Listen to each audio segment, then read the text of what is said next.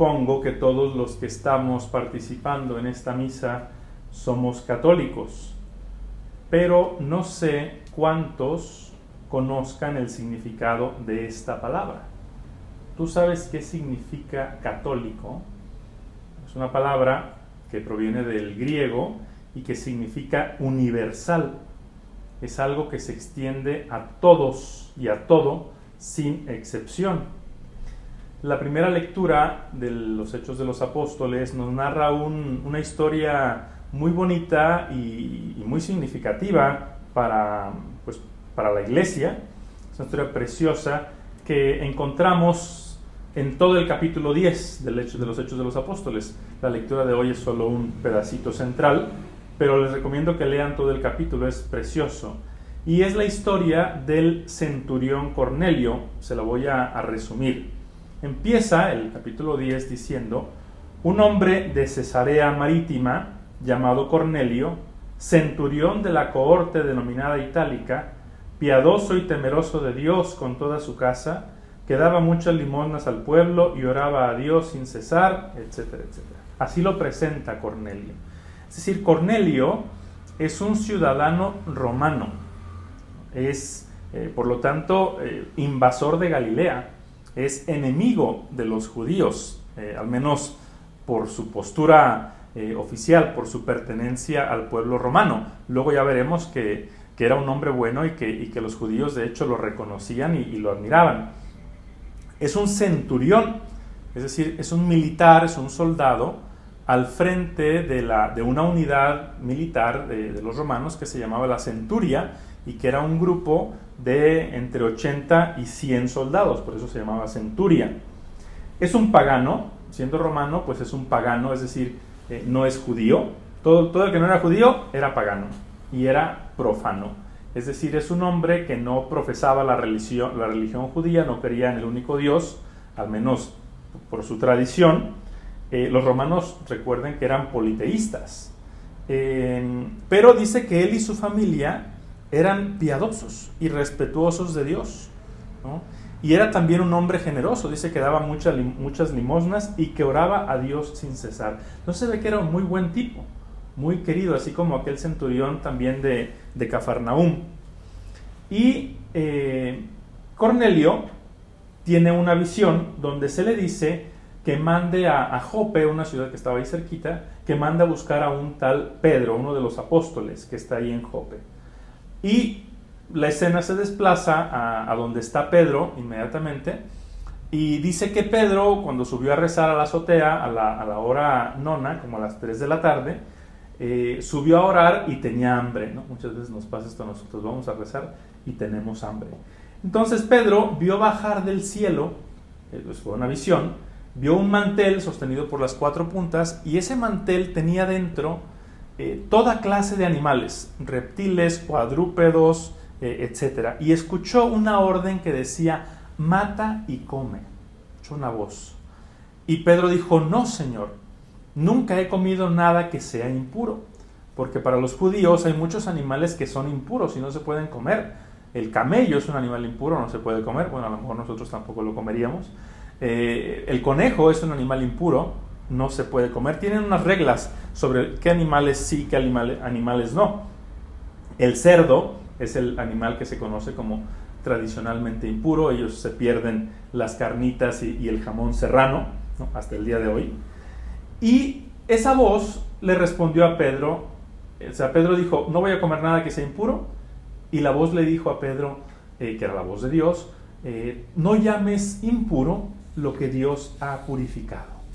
Es una frase sasa que tendrá mucha relevancia. Entonces Pedro se quedó preguntándose qué significaría esa visión. Y en eso llegan los eh, enviados del centurión Cornelio, lo invitan y se van. Y le dicen, el centurión Cornelio hombre justo y temeroso de Dios, respetuoso de Dios, acreditado ante los judíos, es decir, respetado por los judíos, recibió aviso de un ángel para que fueras a su casa. Entonces Pedro se va con ellos. Y cuando llega eh, Cornelio, eh, pues no estaba solo, estaba con sus familiares, pero también había invitado a otros amigos y a otros parientes. Entonces, cuando Pedro los vio reunidos, dice los Hechos de los Apóstoles literalmente, vosotros sabéis que está prohibido para un judío juntarse o acercarse a un extranjero, pero Dios me ha enseñado a no llamar profano a ningún hombre. Ahí Pedro entendió cuál era el sentido de aquella aparición. No eran los animales, eran los hombres. No llames impuro o profano al que yo he purificado. Y Pedro sigue. En verdad comprendo que Dios no hace acepción de personas. El Evangelio de, de la lectura que escuchamos dice distinción de personas sino que en cualquier pueblo le es agradable todo el que le teme y obra la justicia. Ha enviado su palabra a los hijos de Israel, anunciando el Evangelio de la paz por medio de Jesucristo, que es Señor de todos. Lo que decíamos al inicio, universal. Jesucristo es Señor de todos. Y aquí encontramos elementos muy interesantes.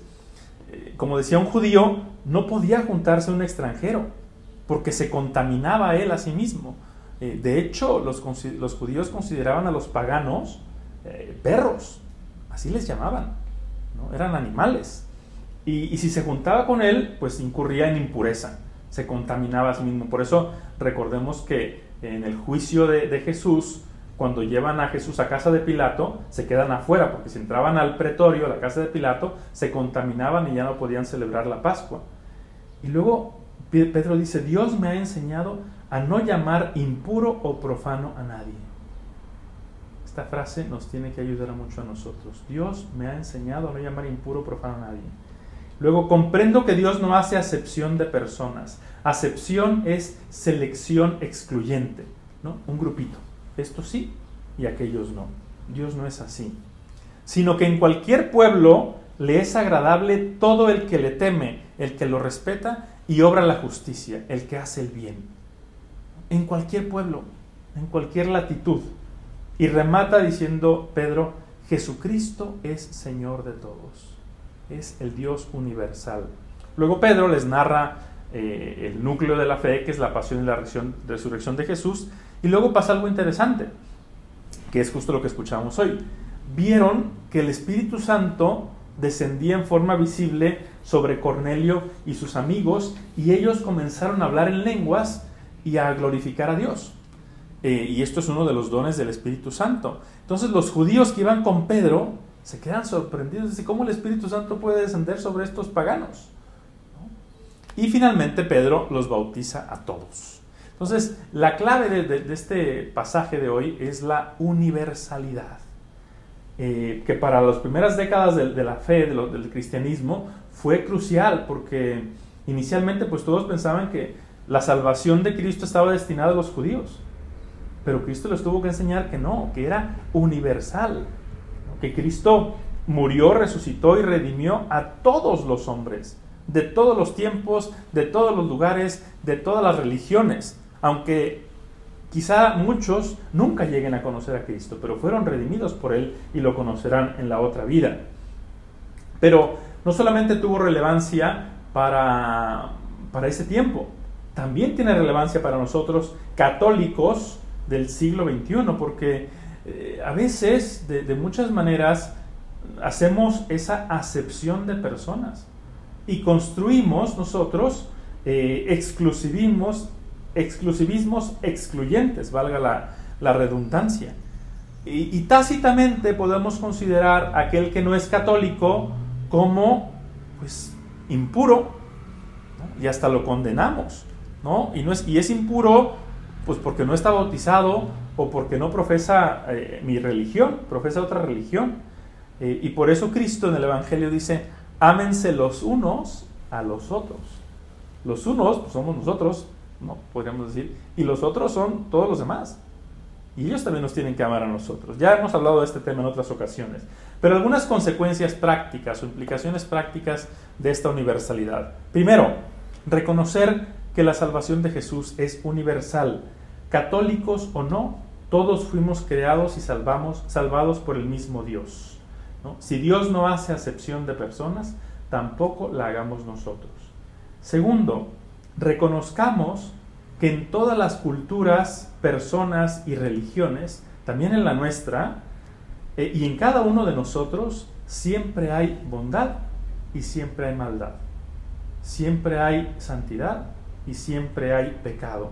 Y por eso la salvación de Jesucristo es universal. Tiene que llegar a todos.